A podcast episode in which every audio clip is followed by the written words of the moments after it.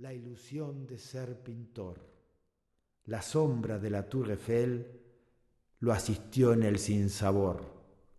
Hasta que un día cualquiera, a orillas del río Sena, la suerte vino en esencias que le quitaron la pena.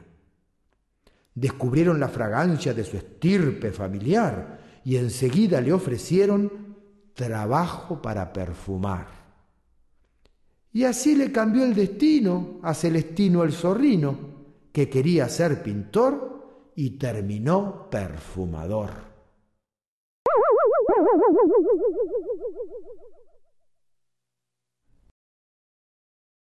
En la antigua República del Coco vivía un cocodrilo un poco loco, que siempre se miraba en el espejo con ganas de encontrarse algo más viejo.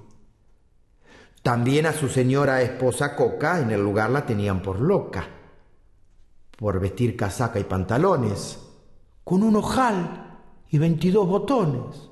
¿Quién se lo ocurre?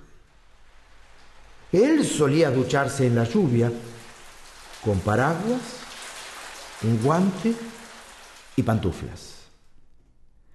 Ella en verano usaba un tapado piel de sardina y cuello de pescado. Él creía que era astronauta, que viajaba a la luna en flauta y además quería ser soldado para ganar la guerra a los dados.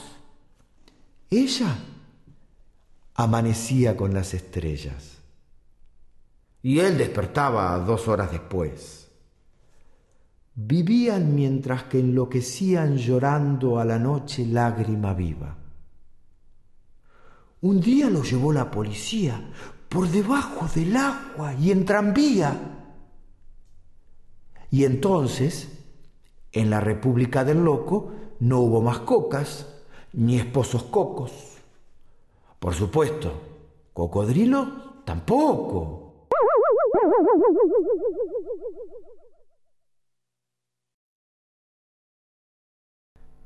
Aunque sea bisabuela, bautizan a la ciruela.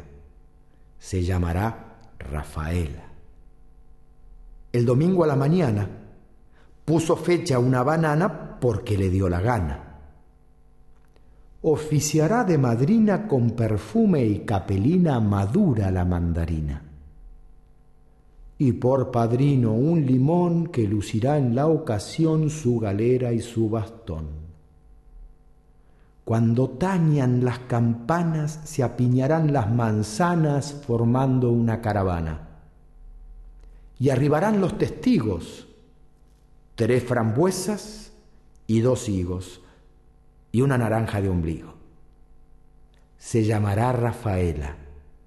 Bautizan a la ciruela aunque sea bisabuela.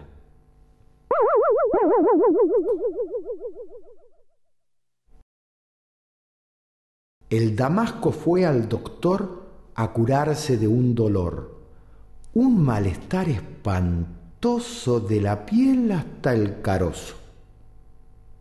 El botánico frutero le revisó el cuerpo entero. Con prudencia y convicción diagnosticó un machucón.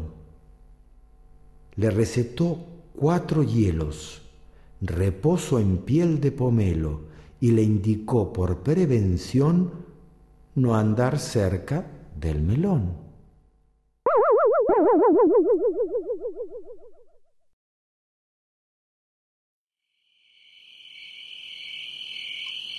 Todo estaba tan tranquilo. Dormía en paz el gallinero. La gallina, sus hijitos y don Gallo Timoteo. La noche era muy serena. No se oía el cacareo. Hasta que llegó el ladrón a hacer la revolución. ¡Uy! ¿Qué veo? El zorro en el gallinero. La gallina bataraza al escuchar despertó.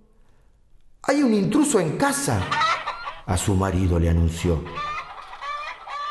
El gallo abrió un ojo, luego el otro